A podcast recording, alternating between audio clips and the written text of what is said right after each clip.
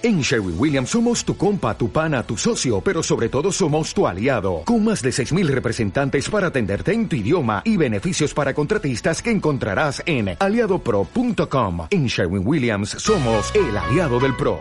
Vamos al libro de Génesis, capítulo 47, 28, hasta terminar, fíjense el capítulo 50, versículo, decíamos, es el último versículo 26 del libro de Génesis 47, 28 al 50, 26.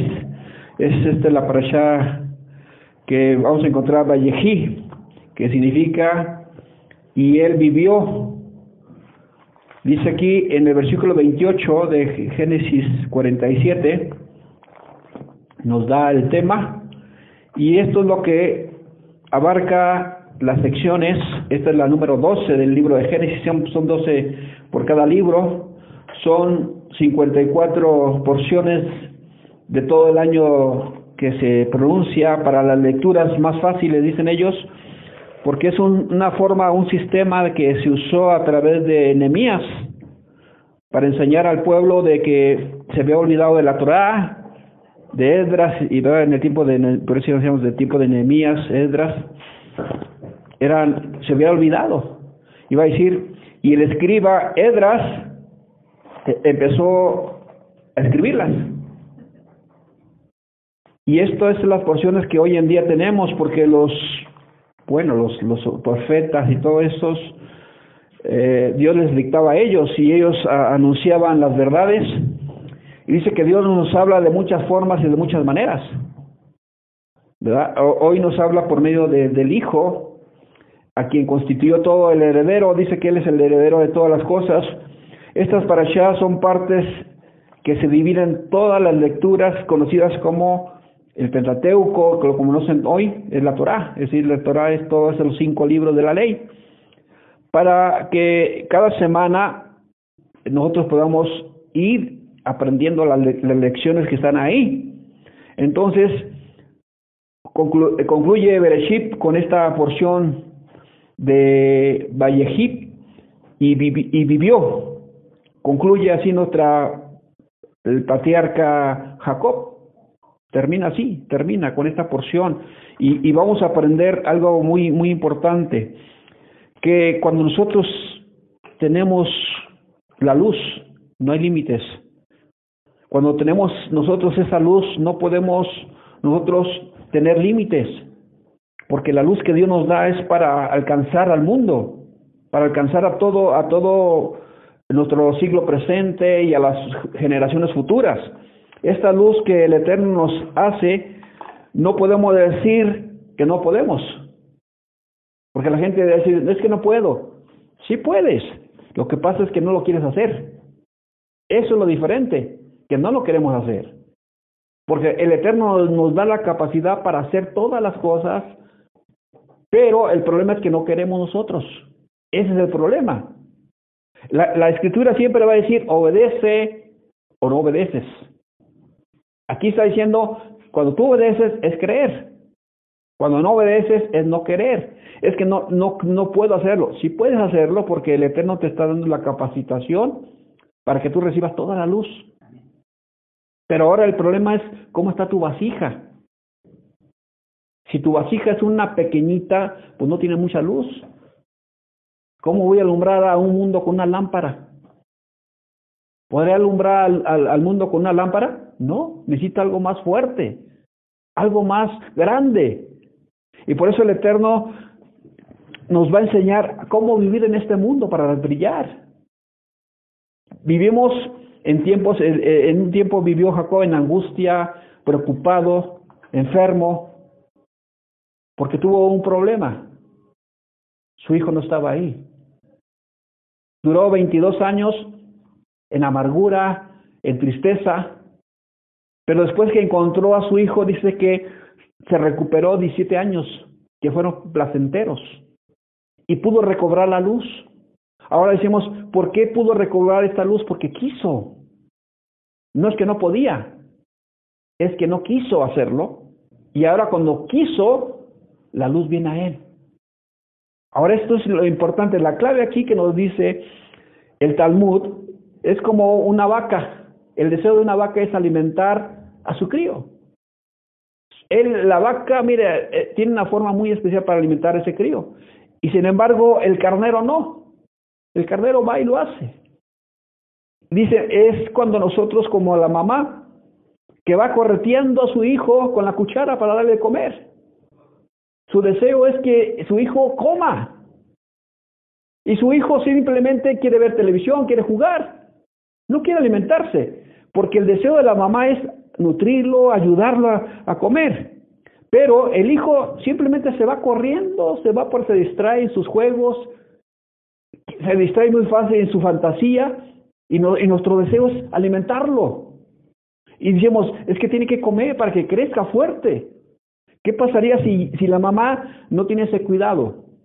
De andarlo correteando, de andarle brincando, de haciendo tantas cosas que no se imagina uno le brinca, le baila, le canta para que coma. Hasta inclusive le ponemos videos, cosas para que entretenerlo y darle de comer. Y simplemente el, chamaco o la niña se distrae muy fácil. No quieren comer.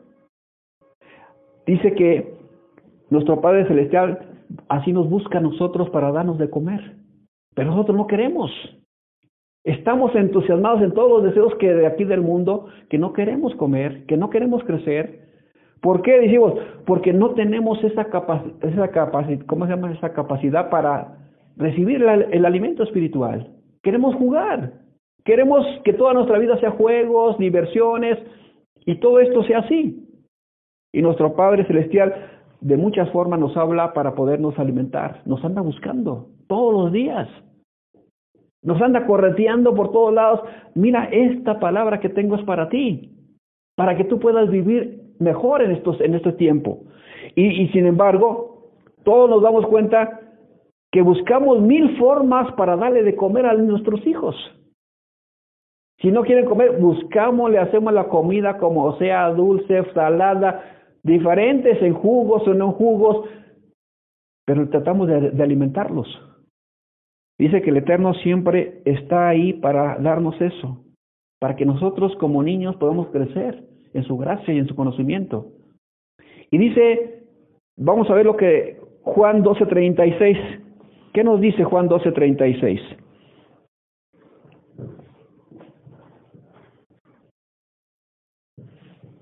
¿Qué dice? Juan 12:36. tanto que tenéis la luz, uh -huh. la luz para que seáis hijos de la luz. Estas hablan de Yeshua y se fue y se ocultó de ellos. Ok. Mientras tanto, tengamos luz. ¿Qué dice? ¿Qué dice ahí? Entre tanto tengan la luz, permanezcan en la luz. Dice que el Eterno nos da la luz, nos da para nosotros alumbrar. Si nosotros no estamos cerca del Padre, no estamos cerca de Yeshua, no tenemos luz. Por eso es importante alimentarnos de la luz, de esa energía, de ese poder.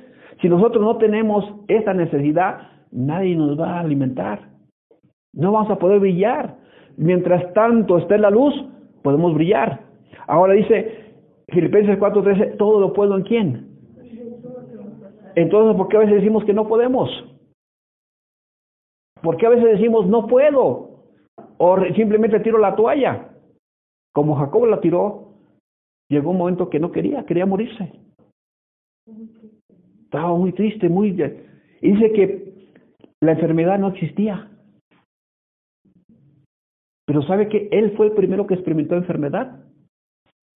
Él fue el que trajo el origen de la enfermedad y enfermó de tristeza. Cuando nosotros estamos muy tristes, nuestro corazón, nuestra vida se enferma. Por eso no puede estar un corazón del Eterno triste, no puede estar. Tenemos que tener el gozo del Señor. Y esto nos hace debilitarnos nosotros y crear cosas fuertes, digamos, cosas negativas, cosas malas que se van a aproximar a nosotros. Y esto es lo que juega en nosotros un papel importante. ¿Cómo estamos creciendo en la gracia? ¿Cómo estamos creciendo en su conocimiento? Cada vez que nosotros nos ponemos tristes o nos alejamos del eterno, hay enfermedad y muerte. Fuera de él no hay vida. Por eso cuando el hombre pecó, ¿qué pasó con el hombre cuando pecó? Vino la muerte, vino la enfermedad, vino la angustia, vino todo el estrés, vino todo aquello que consumió al hombre y a la mujer. Y de ahí todos los hombres murieron. Pasó todo esto y dice que por primera vez se manifiesta en este hombre, en Jacob, esta enfermedad que los hombres no habían tenido. Y ahora dice uno, ¿cómo puede ser esto? ¿Cómo puede? Que nosotros los hijos de Dios dejamos las cosas buenas, empiezan las cosas peores. Y ahora nos preguntamos, miren, el libro de Génesis 49.1, algo muy tremendo que nos va a ayudar a entender este panorama. ¿Qué dice 49.1? Y dijo, juntaos y os declararé lo que ha de acontecer en los días venideros. Juntaos y oíd, hijos de Jacob, y escuchad a vuestro padre Israel. Ok. Dice aquí que hace algo muy especial, que junta para decirles lo que va a suceder en el tiempo futuro. El Eterno está juntando a, todos nosotros para decirnos qué va a suceder. Porque esta es la clave. Nosotros no podemos estar ignorantes del, del tiempo, no podemos vagar por el mundo así sin, sin dirección. No podemos nosotros caminar así, a ciegas. Tenemos que tener la revelación. La revelación se muestra para nosotros a través del pacto renovado, que es el Nuevo Testamento como la gente lo conoce, que Yeshua nos revela todas las verdades y ahora nos dice cómo va, cómo va a hacer las cosas, cómo se va a reunir y cómo también va a regresar. No dice todo. Cuando la clave aquí en el Génesis nos dice todo el principio, cómo va a ser el futuro, cómo va a suceder el día de mañana. Miren, eh, en 2 Timoteo 3.1, cómo va a ser el tiempo de los hombres. Nos está revelando los días, cómo van a ser los días.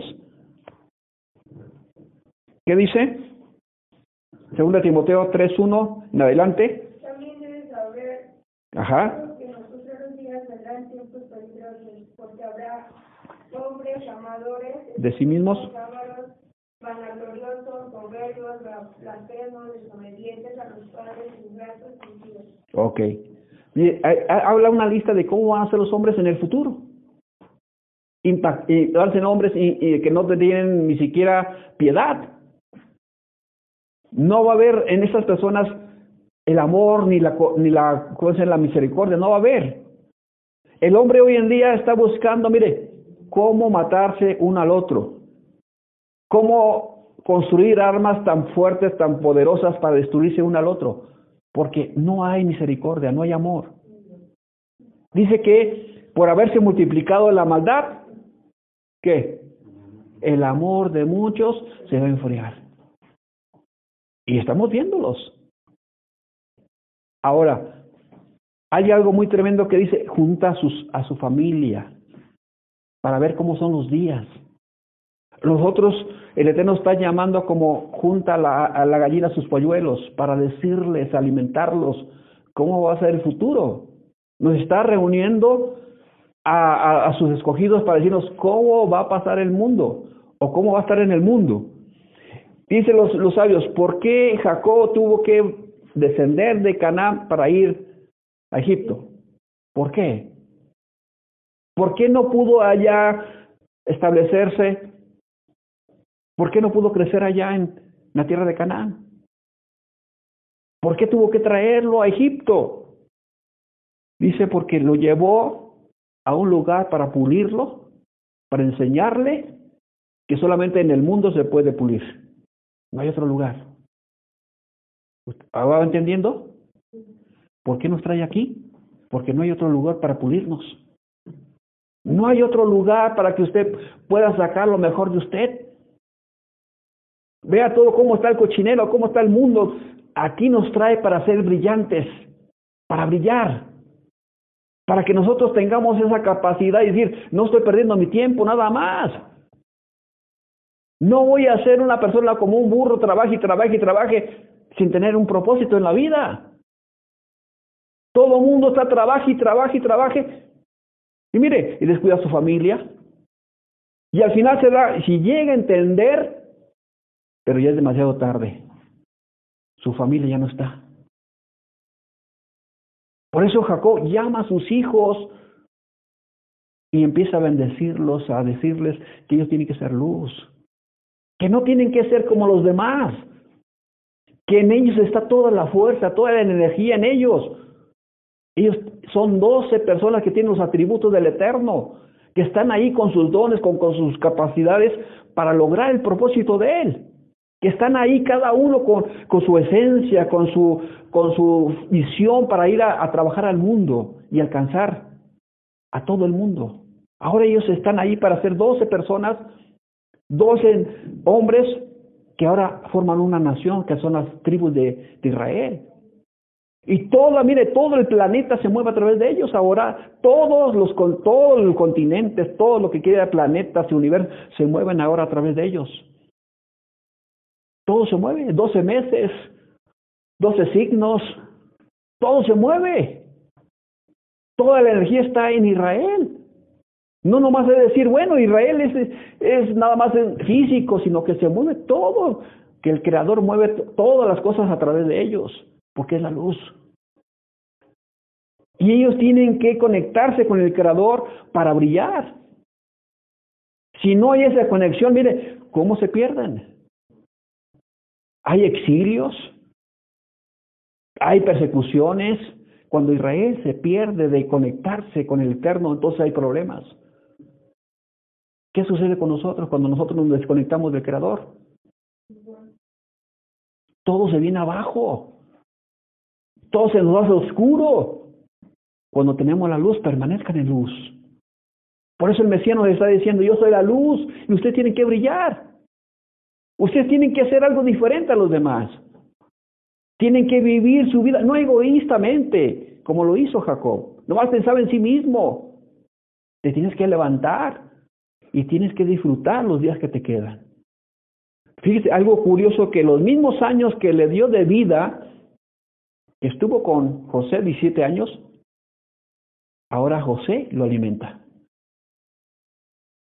Los 17 años que cuidó Jacob a José, ahora está bajo el cuidado de José, de José, 17 años. Esos 17 años fueron lo máximo para este hombre, porque supo vivirlos. La razón de aquí es cómo estamos viviendo nosotros. Sin sentido. ¿Cómo estamos viviendo? O llegamos a este mundo a ser esclavos y esclavos del trabajo, esclavos y esclavos de los deseos, esclavos y esclavos de todas las cosas. Por eso aquí tenemos que salir de esa vida de esclavitud. Tenemos que salir de esa, de esa miseria, de esas enfermedades. Tenemos que salir porque nosotros, para nosotros no es la enfermedad, para nosotros no es la miseria, para nosotros no es la, no es la tristeza, sino todo lo contrario. Para nosotros tenemos que tener ese recipiente donde tengamos toda la alegría, toda la felicidad, todas las cosas buenas, todas las bendiciones. Eso es para nosotros. Si, si escuchamos la voz de quién? De Dios. Entonces, a veces nosotros parece que estamos jugando un juego, donde el Eterno nos está correteando con la cuchara para darnos de comer y nosotros no queremos. Y estamos jugando nosotros con nuestro tiempo. ¿Cómo estamos aprovechando el tiempo? Y usted se da cuenta que lo estamos desperdiciando. Vea usted cuántas cosas de televisión salen. ¿Cuántas cosas para matar el tiempo salen? Y no nos ponemos a orar, no nos ponemos a leer, no nos ponemos a meditar. ¿Por qué? Porque el enemigo está haciendo su parte, nos está robando el tiempo, nos está robando la vida, nos está robando la salvación, nos está robando, robando todas las cosas. El dinero, todo nos está robando y no podemos disfrutarla. El Satán es muy astuto. Él quiere que seamos esclavos de él. Él dice que viene a matar, hurtar, destruir. Pero el Mesías ha venido a qué? A darnos vida y vida en abundancia. Tenemos que salir de este letargo, tenemos que salir de, esto. Porque mire, todas las cosas que aquí vemos, que el Eterno trata de, de ayudarnos para nuestro crecimiento espiritual, la palabra del Eterno es viva y eficaz, que tiene que penetrar hasta lo más profundo de nosotros, nos tiene que capacitar, nos tiene que enseñar y edificar. Todo esto es la palabra. Pero mire, el enemigo lo ha dicho que es aburrido, que no sirve. ¿Qué es más interesante el chisme? ¿Qué es más interesante la novela? ¿Qué es más interesante los juegos? Mire, así como el mundo nos tiene. ¿Quiere usted suerte? Vaya a la lotería, juegue su billetito. Al melate. Lo... ¿Quiere usted que la buena suerte vaya con la bruja? ¿Quiere que le vaya bien? Vaya a hacerse una limpia, dicen las personas. ¿Quiere que le vaya bien? ¿Cómo el mundo nos tiene enrolados, engañados y a sus pies?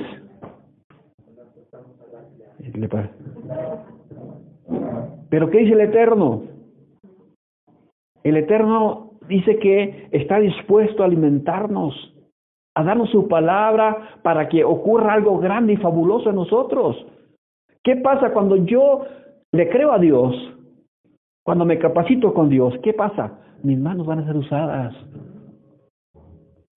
Mi cuerpo va a ser usado como un instrumento, un canal de bendición. Mis palabras van a ser usadas para edificar. Cuando yo soy esa persona que Dios quiere, entonces voy a brillar, voy a caminar en la luz. Lámpara es y lumbrera mi camino. Entonces quiere decir, cuando yo tengo el deseo de servirle al Creador, voy a ser un instrumento en sus manos. Voy a hacer este, este vínculo entre Él y yo. Vamos a crear ese vínculo entre Él y yo para podernos conectarnos a otros, como la lámpara necesita de la luz. Así nosotros necesitamos de su luz. Tenemos que conectarnos para poder nosotros generar esa luz. Imagínense que nosotros fuéramos las manos de Dios. ¿Qué pasaría con nuestras manos? Amaríamos, empezamos a bendecir, empezamos a sanar, porque son las manos de Él, no las nuestras, simplemente somos instrumentos para de su gracia. ¿Qué pasaría con mis pies? Entonces caminaría a donde Él quiere que yo, que yo camine. Me guiaría a las cosas buenas. Pero nos hemos olvidado de que somos esos instrumentos, que simplemente yo soy el que manejo mi vida. Dejémonos Dejemos el egoísmo, dejemos nuestro ego a un lado y, dejemos que Él manipule nuestra mano. No, que la dirija, que no la manipule, porque a veces, porque nosotros somos los que manipulamos nuestra, nuestra vida y no ocurre nada. Simplemente una vida vacía, sin propósito, sin deseos, sin nada. Nuestras manos se tienen que convertir en esas manos poderosas de Él. En esas manos que para ser nosotros esas personas para edificar y amar a las personas. Tenemos que amarlas. Pero miren, hay odio. En el mundo hay este odio, toda la gente, mire cómo está. Que tratando de matar. Los asesinos no están en la calle, están en las casas, dentro, ocultos. Ahí están buscando la forma de cómo hacer daño, de cómo matar. Y mire, la gente siempre está entretenida en cosas, en hacer ruido y ruido y ruido, y no funciona. Vamos a ver lo que dice 1 Corintios 13, 1 en adelante. Primera carta a los Corintios 13, 1. ¿Cómo el mundo? Si yo, si yo hablase lenguas humanas y no tengo amor, de nada. Es como que resuena o que. Fíjense cómo en nuestro mundo, si yo hablase lenguas humanas y angélicas y no tengo amor, vengo a ser como un metal que resuena o címbalo que retiñe. Quiere decir que cuando no tenemos el amor estamos más haciendo ruido, ruido y ruido y ruido. Vea usted como los cohetes, puro ruido. Música sin son, sin no saben ni qué. Dice uno, ¿ese es el verdadero amor? No. Por eso la, la escritura nos dice que a Él no lo vamos a engañar. Hay gente que hay puro ruido y ruido y ruido. En su corazón no hay amor, hay odio. Y por eso dice que en, los próximos tiempos los hombres van a ser soberbios, ingratos, impíos, malvados. Y es lo que la, la Biblia lo está diciendo. Ustedes tienen que tener cuidado de que su corazón no sea así. Por eso, cuando Jacob reaccionó, dijo, ¿qué estoy haciendo? ¿Cómo estoy viviendo mi vida? Dice, por eso fue a Egipto, para que él pudiera encontrar esa plenitud, esa vida que necesitaba en gozo, esa, esa vida que necesitaba estar en paz consigo mismo, porque a veces no estamos en paz con nosotros mismos. Hay tanto caos, conflictos en nosotros que decimos, seguiré, no seguiré, iré o no iré. Hay una confusión que no nos deja entender que el propósito del Eterno es que Él quiere que estemos con Él, unidos en uno. Que su familia la está reuniendo en un solo sentido, en un pueblo llamado Israel. Nos quiere juntar a todos, ya no divididos, sino juntos, para poder vencer este mundo. Y la forma de vencer al mundo es con su palabra. No hay otra. No hay más. Todos los hombres aquí, sus palabras son como golpes de espada, dice la escritura. No hay edificación.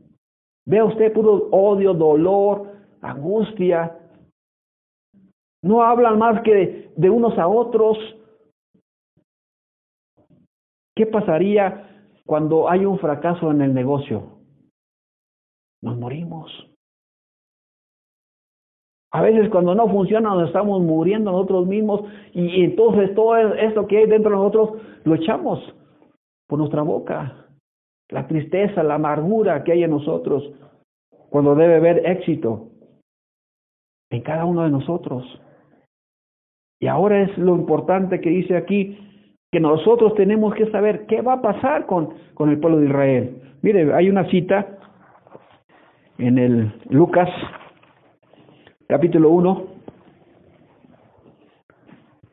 versos 32 y 33, que casi no se leen.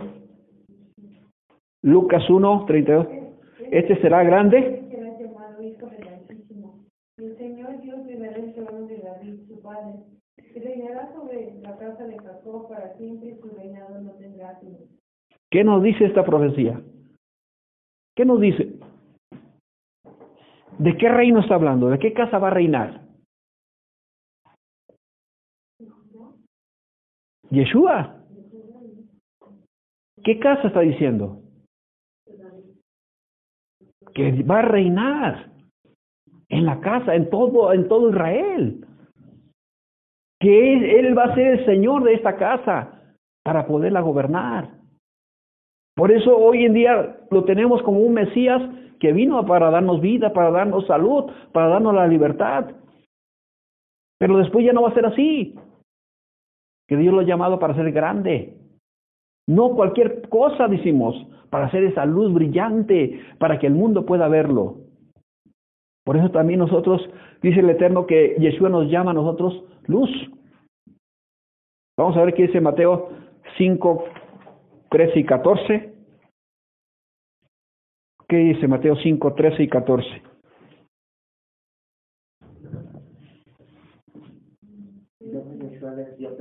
Y saliendo aquellos espíritus inmundos entraron en los cerdos, los cuales eran como dos mil. Y el gato se precipitó en el mar por un despeñadero y en el mar se ahogaron. Y, los que apacentaban los cerdos huyeron y dieron aviso en la ciudad y en los campos y salieron ver que era aquello que Mateo 5, 14. Nosotros soy la luz. Por eso digo. Ok, eso sí. Dije, ¿qué, qué, es? Bueno. ¿Nosotros hoy qué? La luz del mundo. No se puede esconder. Vosotros sois la luz, no podemos escondernos. No podemos estar ocultos allá, mire, pensando cosas malas. Ah, el mundo está así, está, no me quiero contaminar.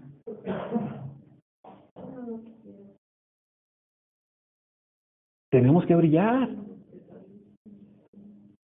No podemos vivir amenazados allá, temerosos de, que se nos vaya a contaminar. No, Dice que Yeshua agarraba a los leprosos. ¿Tenemos fe entonces o no tenemos fe? Entonces, ¿por qué el mundo nos está contaminando? ¿Por qué el mundo está llegando a la enfermedad? ¿O estamos perdiendo la fe? ¿Qué está pasando entonces con, Dice que vamos de mal en peor. Nuestros días se están desvaneciendo, se están yendo al caño todos nuestros días. Y al final no vamos a tener nada. Porque dicen los sabios que estamos viviendo una vida egoísta, nomás para nosotros. Y no hay brillo para el mundo. El mundo sigue y sigue en oscuridad. Porque no hay quien brille. Dice la escritura, no vaya a ser que nos mordamos unos a otros y nos comamos unos a otros. Y esto está pasando. Cuánto odio hay en las personas, se ven en el rostro y se esconden. Cuánta amargura hay. Pero un día va a venir la luz. Un día va a venir la revelación. Y dice el Mesías, sal del medio de Babilonia, sal pueblo mío, no te contamines. Déjalo inmundo. Es tiempo de purificarte. Es tiempo de buscarme, dice el Eterno. Búscame mientras puede ser encontrado. Mientras pueda ser hallado, dice el Eterno. Dice que los llama y les da la revelación. Dice a sus hijos los llama. Su preocupación era que no se vayan a perder. Su preocupación era qué Dios van a creer ellos. Por eso cada uno le pasa delante de él y ahí encontramos el ¿Qué encontramos ahí en la, en Torah? El Shema. Shema Israel. Encontramos su decisión, su fortaleza, día y noche se proclama esta oración y se hace un credo para ellos. ¿Cuál es nuestro credo entonces? Tenemos que salir de esta apatía y empezar a brillar. De acá o aquí nadie me ve. Puedo ser de las mías. No. Hay un creador que Dicen los sabios que José pudo estar en un mundo tan perverso, tan malo, que era imposible salir y salió victorioso. Mandaron también a, a este, a Moisés, lo mandaron allá y pudo salir con libertad y sacó todo su pueblo. Si se puede salir de este mundo imposible, que para nosotros quizás no tengamos la capacitación o, o, la visión, pero sí se puede con el Eterno. Todo lo puedo en quién.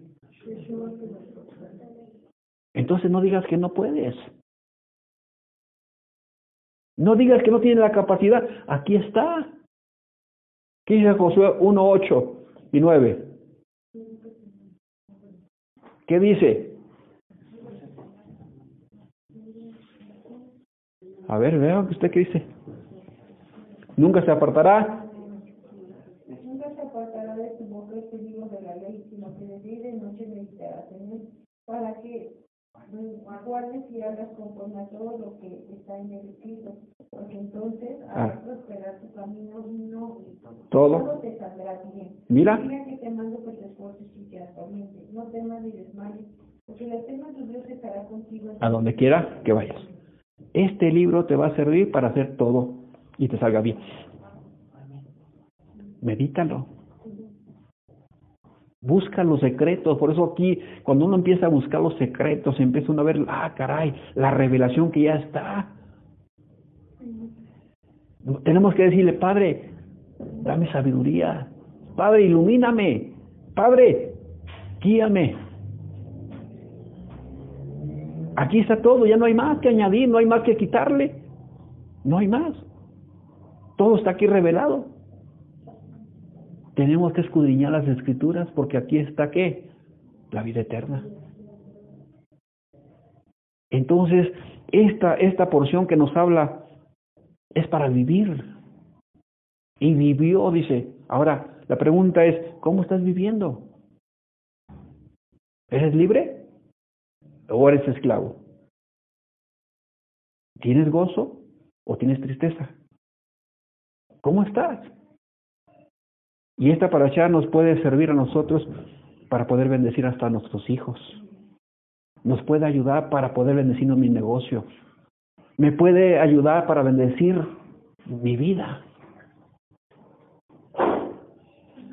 Y esto es lo que yo puedo hacer en plenitud. Si alguien no tenía esta vida en plenitud, aquí está. Puede vivir usted en, en armonía y en, en paz. ¿Ha tenido un mundo de caos? ¿Ha tenido usted angustia? Escudriñe estas escrituras y ahí está todo el poder. Ahí está todo. Y dice aquí los personas que esto nos ayuda para entender todas las cosas. Segunda Timoteo 1.7. Segunda Timoteo 1.7 vamos a terminar. Que Dios nos ha dado espíritu de qué? ¿De cobardía? Ah.